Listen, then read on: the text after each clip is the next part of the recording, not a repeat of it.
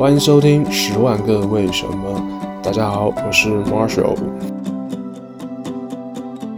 前两期呢，我们跟大家聊了聊日本的生活，然后收到了很多很好的反馈。那今天我们继续会有这个声音旅行的主题。那这一期呢，要带大家走进韩国，然后请到的嘉宾是，我应该叫你什么？子璇吗？还是叫你的英文名？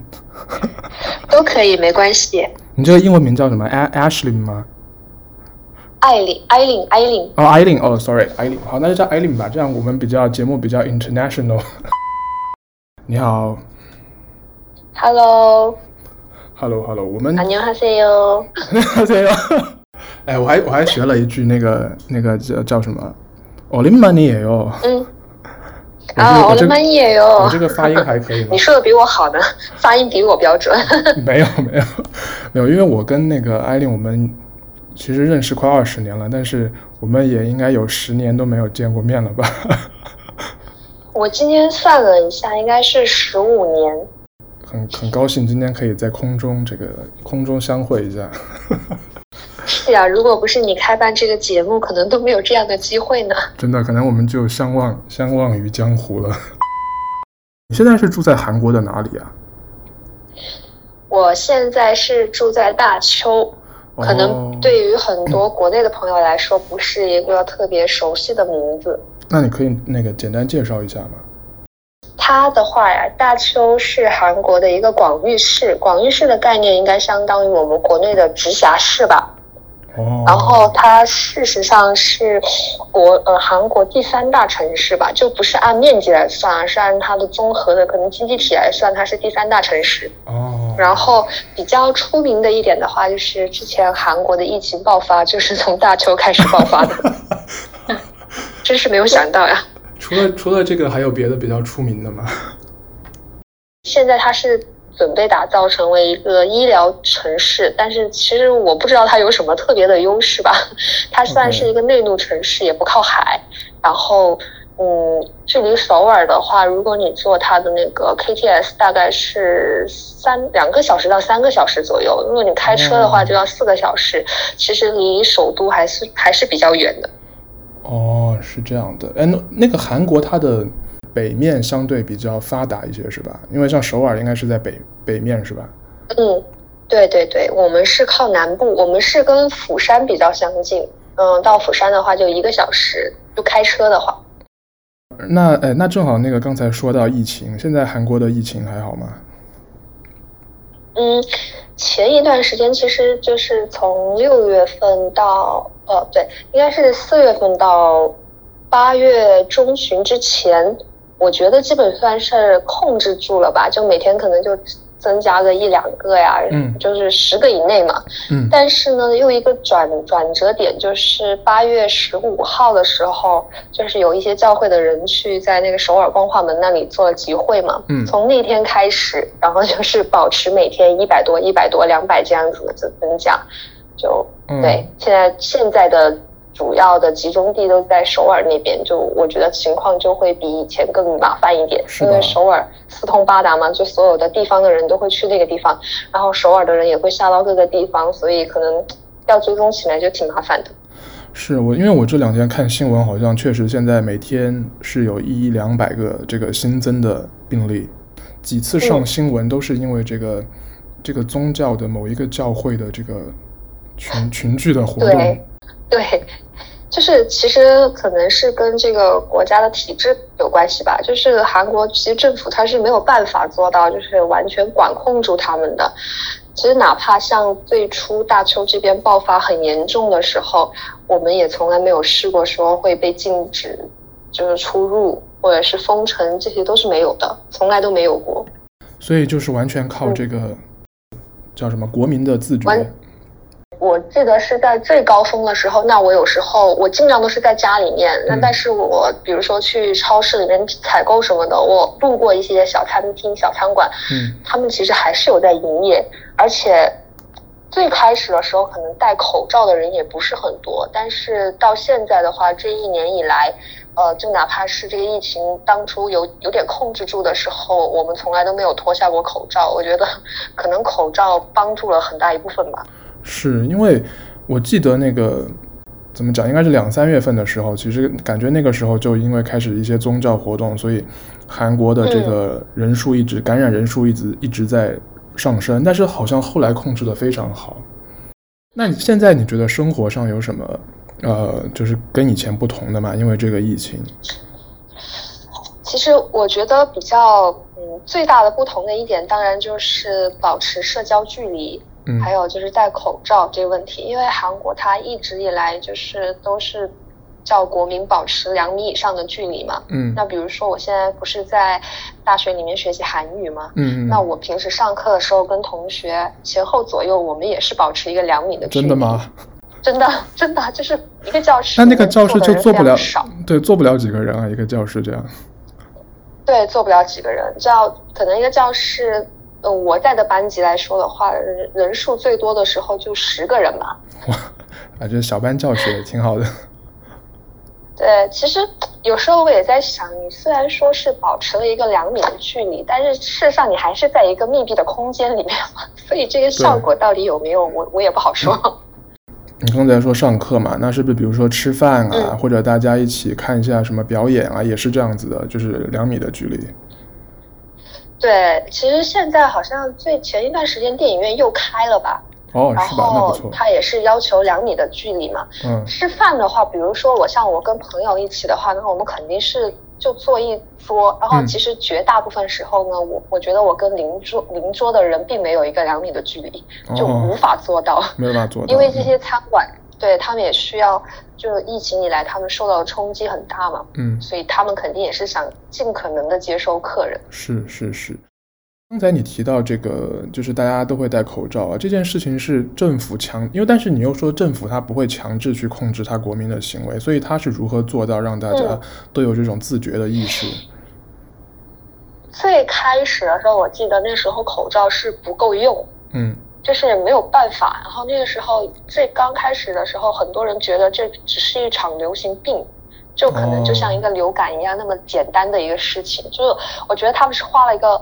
我印象里面是大概花了一两个月，就是真的是到了一个不可控的地步的时候，我才见到，就是说基本上百分之九十九的人都会戴口罩。嗯，最早的时候呢，基本上那些大叔大妈他们是不爱戴口罩的。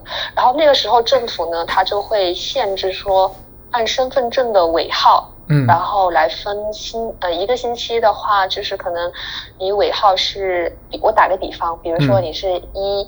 或者是五的话，你可能星期一你可以去药店里面排队，然后可以买两个口罩，哦、就每个礼拜。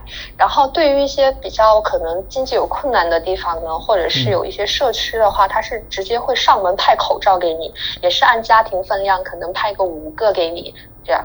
哦。然后。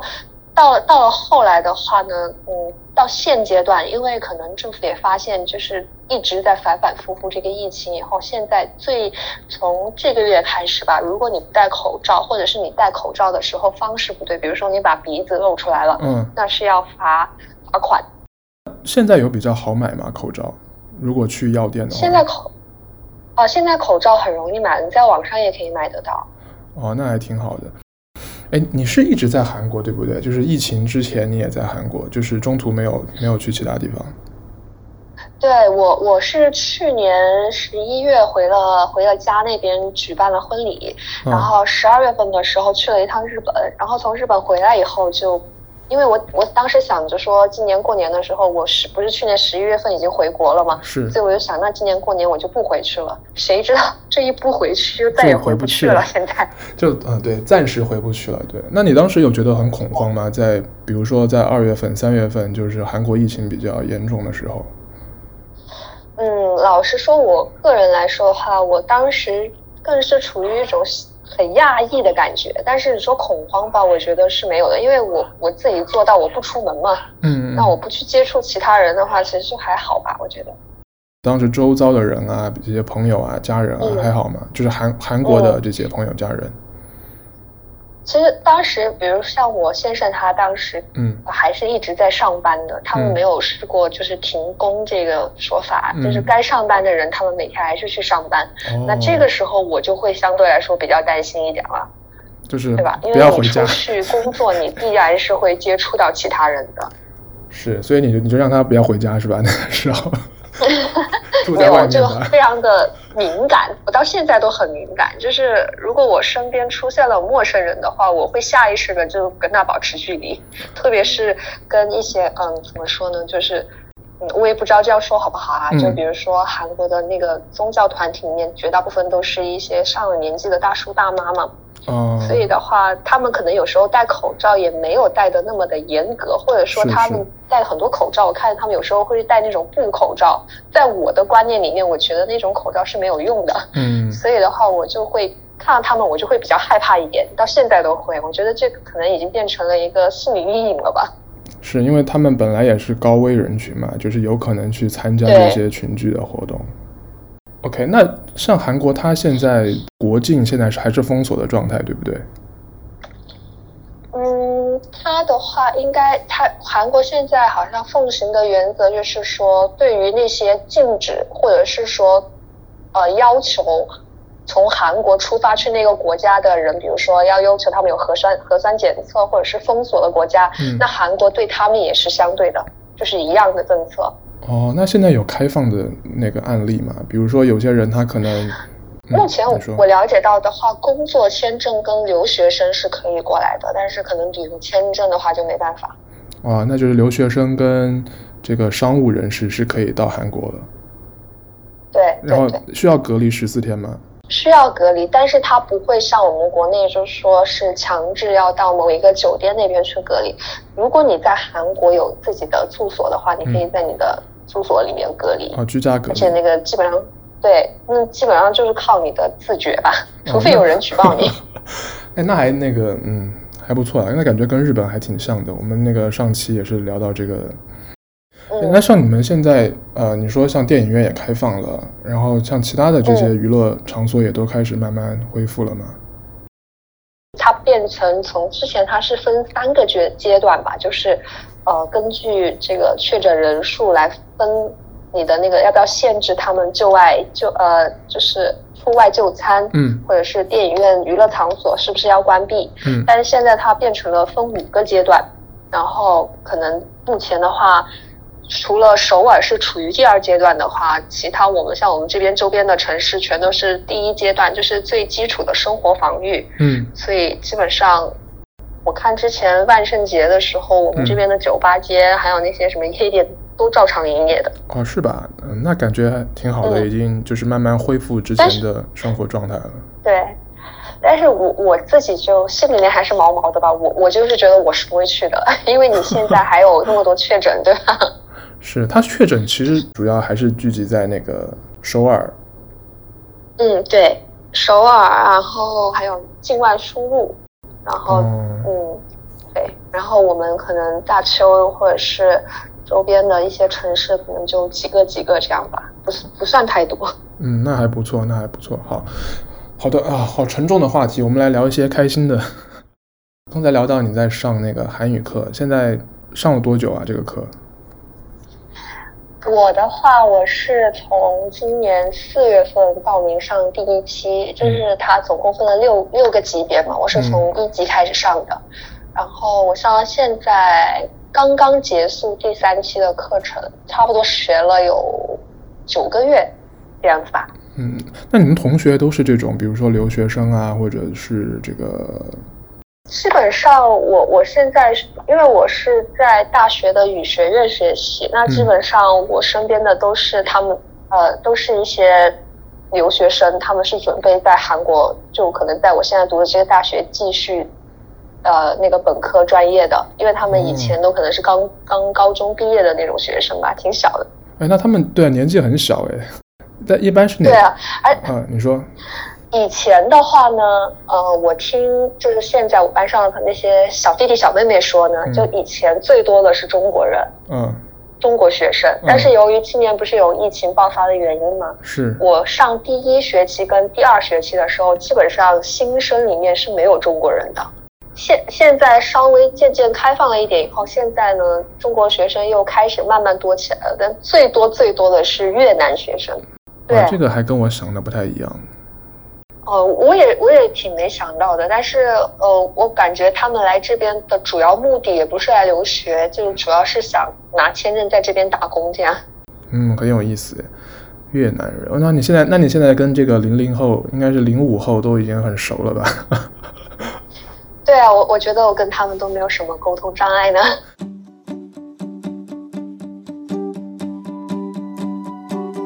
基本上，如果是跟一些欧美国家的同学交流的话，可能就英英文优先啊。如果是跟东南亚地区的同学交流的话，基本上就是用蹩脚的韩语。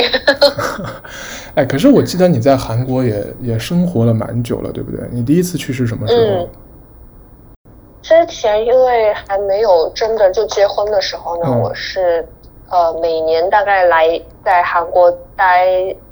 三到四个月，四到五个月还挺长时间的，就是往往返返，往往返返这样子嘛。然后现在断断续续加起来，应该都有两三年了。所以你之前去韩国的时候，那个时候的韩语水平怎么样？嗯、那个时候还是水平为零。那你会 当时会觉得有对生活有很大的影响吗？其实，在韩国的话，如果你不会韩语的话，我觉得还是比较困难的。特别是你不是在首尔这种更国际化的城市的话，嗯、就相对来说比较难一点。当时去是直接就去了大邱吗？还是你们有在别的城市居住过？哦，我我们就我就一直是在大邱。那你当时是怎么面对这个语言上的隔阂的？我那时候跟我的先生基本上就是什么孪生，形形影不离，就是对一点都形影不离。然后我就用英文跟他沟通，然后我需要做任何事情都靠他来做那个翻译。我我猜了，假设说，比如说他上班啊，嗯、或者有时候真的没办法，你可能要自己去一趟便利店啊，或者去一下楼下拿个什么东西，有这种情况吗？嗯。啊，那时候我就会用翻译软件，就可能我把我想要说的话，嗯、虽然翻译软件可能有百分之呃二三十的那个翻译是错误的，但是它至少有百分之八十是对的。就是你可能展示给那个人看的时候，哦、告诉那个人我是外国人，啊，他就大概就知道你是什么意思了。哦，那现在应该好很多了吧？现在应该可以就是独立行走。啊、呃，现在的话，我就我我自我感觉呢，口语方面可能就弱一些，因为怎么说呢，我我本身以前也不看韩，然后我对韩国的一切东西都不是很感兴趣，就比如说什么韩剧啊什么的，那可能平时练习的时候就会少一些，但是听读跟写的话，就问题不是很大。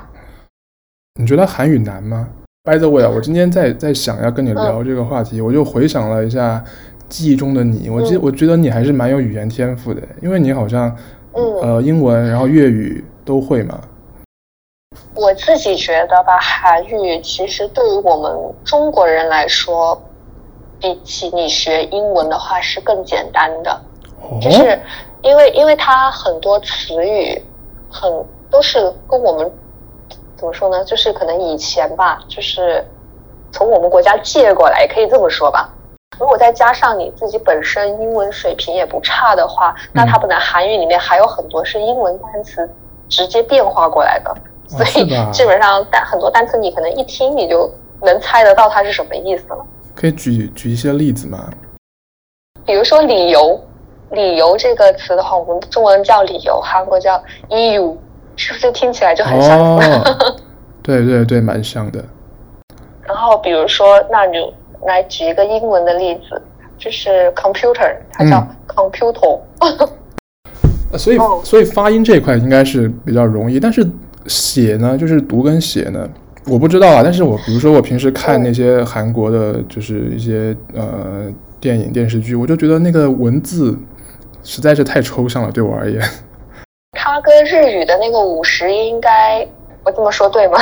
就是你学的是它的发音，你学会了那个发音以后，你把那个两个音组组在一起，就是那个字了。哦，你你能理解我的意思吗？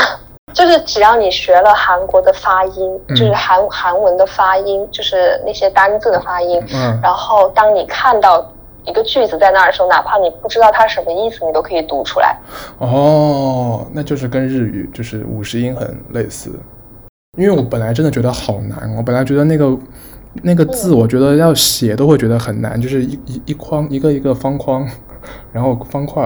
其实其实你只要学会了它的那个呃，他们叫做。不好意思，我突然间忘记了，他怎么说来着？啊，反正就是你学会了他那个基准音以后，然后他他呃，基本上如果困难的话，可能是它里面会有一些音变的规则。就是我我猜是应该是跟日语是很相似的，就是它可能当呃某一个他们有一个叫做把庆，这怎么说呢？就是你看他们的文字是上下跟左右结构的，嗯，是。然后它那个上下结构那个下。那个音是我们中文里面没有的，嗯、然后当他遇到了他第二个后面接的那个单字的那个一个不发音的字的时候，他可能会产生一些变化。就难可能是难在这里，如果发音的话，但如果你你只是想会读一个句子的话，你只要学习它的基础发音，你就可以读得出来了。好的，这个嗯，我我我去买一本书看一下。哎，但是但是我有听别人说，我真的我是听说，其实它里面也是有一些敬语啊，或者有一些就是学学久的话，也会觉得有一些难度。呃，对于我们中国人来说，我觉得说敬语其实是应该不不能说是难，是不习惯。嗯，就是 就是我们可能中国，如果你让我说敬语，我可能只能想到。你和您，对，就是可能只有这个的区别，对吧？但韩语的话不是，它就是可能，呃，你对长辈或者是对公众，嗯，两种的那个敬语方式可能略有不同。然后，如果在韩国，其实真的，如果你对长辈或者是对陌生人，你说你没有使用敬语的话，真的是会就会让对方感到非常不舒服的。嗯，对，就是他们在这方面是非常注意的。那对于我来说，我有时候，比如说我可能在电梯里面，呃，遇到一个陌生人，嗯，然后的他问我你要去几楼的时候，我可能一下子就忘记了，嗯，要说敬语，嗯，然后我就会直接用，就是攀嘛，就是用是用平语跟他说话了，嗯。嗯、然后之后的尴气氛就会非常的尴尬，他可能全程都会一个不高兴的表情看着我，是吧？啊、呃，那真的是要慢慢的习惯。你刚才说是到第三级，对不对？这个语言第、嗯、第三级是六级，就是完全已经纯熟的掌握韩语了吗？嗯，我看他的那个等级介绍的话，是说六级的话是基本上你可以呃无障碍的跟韩国人交流之外，你听写、嗯、呃比如说一些抽象的社会新闻这些东西来说，嗯、对你都没不是问题，就是接近于母语的状态吧。哦我感觉像我们的话，像我的话，我可能就是属于那种考试会比较厉害，但是你可能让我实际的说的时候，我还是有很多胆怯的东西在，然后我就一直觉得自己的口语非常的弱。现在，那他如果是像求学，就是去上课或者工作的话，一般是几级的要求啊？呃，我问过我身边这些留学生，如果他们只是去读本科的话，嗯、他基本上要求你。考那个韩语等级考试，你达到三级以上就可以了。哦。但是我自我感觉的话，如果你真的只是学到三级的话，你可能去理解大学的课本内容还是非常有难度的。嗯。那如果你是要工作的话，你势必是我我我自己认为，虽然我看到很多地方说你四级以上就可以了，嗯，但是我感觉你可能要到五级、六级以上，你才能够真的就能融入到那个氛围里面去，不会有任何问题。哦了解了解，哎，那你刚开始去韩国，就像你说，你其实那个时候韩语的水平就不怎么样嘛。那你当时跟一些韩国的跟，跟韩国的这些长辈啊，或者一些亲戚是怎么相处呢？嗯，啊，我当时的话呢，就是站进一个我是外国人，我哪怕是不懂礼也没有关系的一个想法吧。哦，我基本上就是做那种。长辈跟你说什么，你都点头微笑就对了。哦，点头微笑是世界世界通用的这个。对，但是我其实也是在跟他们接触的时候，也犯过很多就是礼仪上的错误。不过他们都是理解说、嗯、啊，你是外国人，嗯，没有关系这样。哎，那很好哎，这样其实真的很。但这个如果这里生活久了的话，就不能用了，因为你如果那么长时间你都还是这样的话，那可能就是有点傻了。所以我现在就尽量避免跟他们接触。反正他们也听不懂中文是吧？你可以现在可以这个把心里话分享出来。对，反正他们也不会知道我现在说了什么。哎，那当时有呃，除了语言上有一些文化的隔阂吗？我我当初来这儿的话呢，我会觉得韩国人啊、呃，比如说他们可能更有，我这么说也不知道对不对，就是可能更亲切、有礼貌一些吧。就是说，比如说，嗯、呃，你进到一个店里面，你买个东西，你进去他会跟你问好，你走了他一定会跟你说再见。嗯，然后相应的，他跟你说这些话的同时，那些顾客他们也都是会有回应的。嗯。就是一来一往，一来一往这样就是你我会觉得，我刚开始的时候会有那么一点点惊讶，或者是我有点不习惯，就是人家可能跟我说了什么以后，我没有简单的回答他。嗯，啊、然后下次去就是、啊、就是像在电梯里的那种感觉、嗯、是吧？很尴尬。对，我现在就用万用句嘛，就他们说什么我都说呢呢呢。呢是什么意思？就是是的，是的，好好好，这样子回答。人、哦、人家说再见，我也说好。人家说怎么欢迎你，呃，感谢你这次的光临，我也会说这么啊、哦，好，谢谢，这样子。那我今天学会了三句韩语了，这第三句了。你，可是你跟我学的，我好怕教错你啊，怎么办？会被骂吗？哎，然后你刚才有说你的你的婚礼也是在韩国办的，对不对？就是在韩国也办了一场。哦，不是，我是在国内办的，是在家乡那边办的。嗯，那就是因为我、嗯、我我先生他性格也相对来说比较内向吧，我会觉得两边权衡的话，可能我的亲戚朋友会更多一些，哦、所以他就我们就决定说把婚礼放在国内举办。他好像是不是之前在学中文啊？嗯、我记得。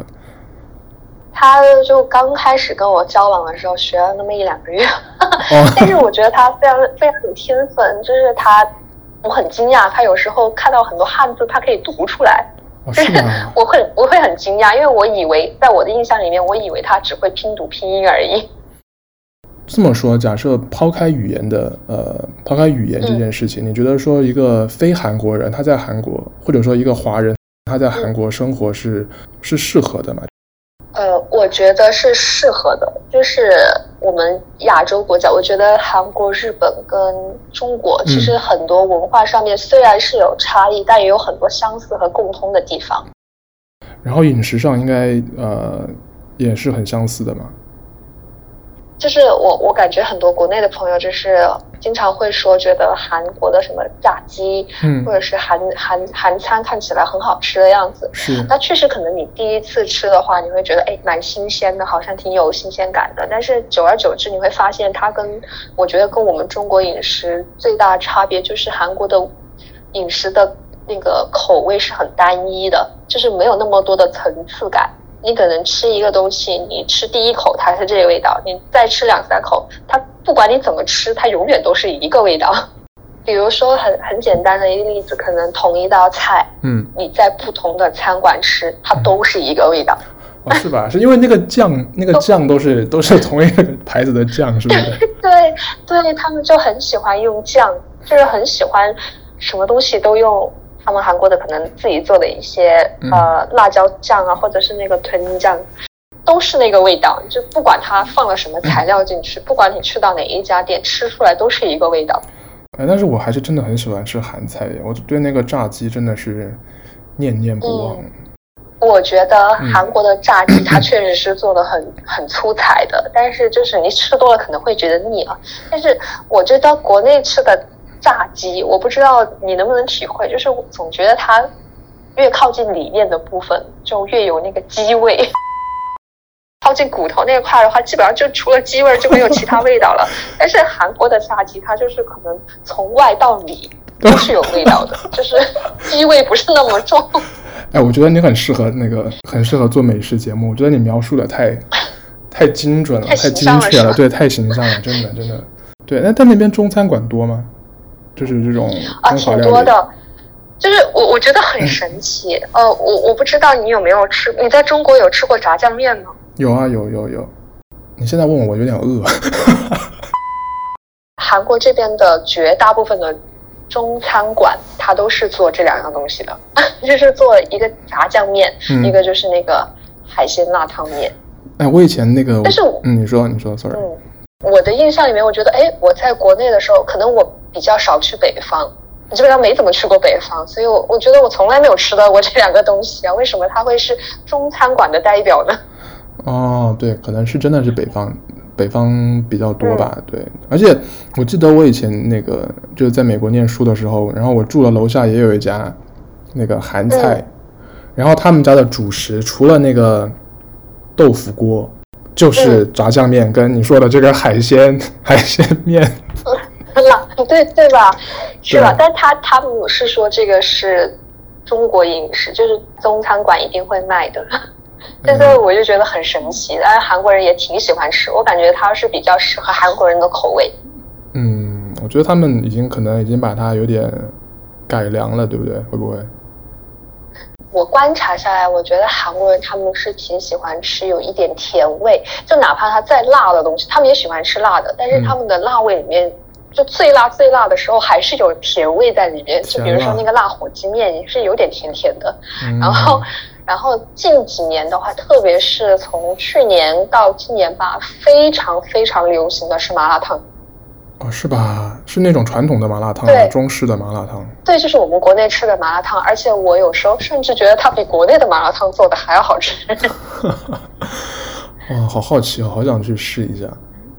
嗯，对，但就是，而且他们现在已经流行到哪种程度呢？就是它可能很多呃那个方便面呐、啊，还有什么东西，它、嗯、都会做麻辣烫口味。哦，就是会出现麻辣烫口味的东西，就是那些零食或者是呃那些方便食品，我就觉得很非常的神奇。嗯，看来是真的太太喜欢这个东西了。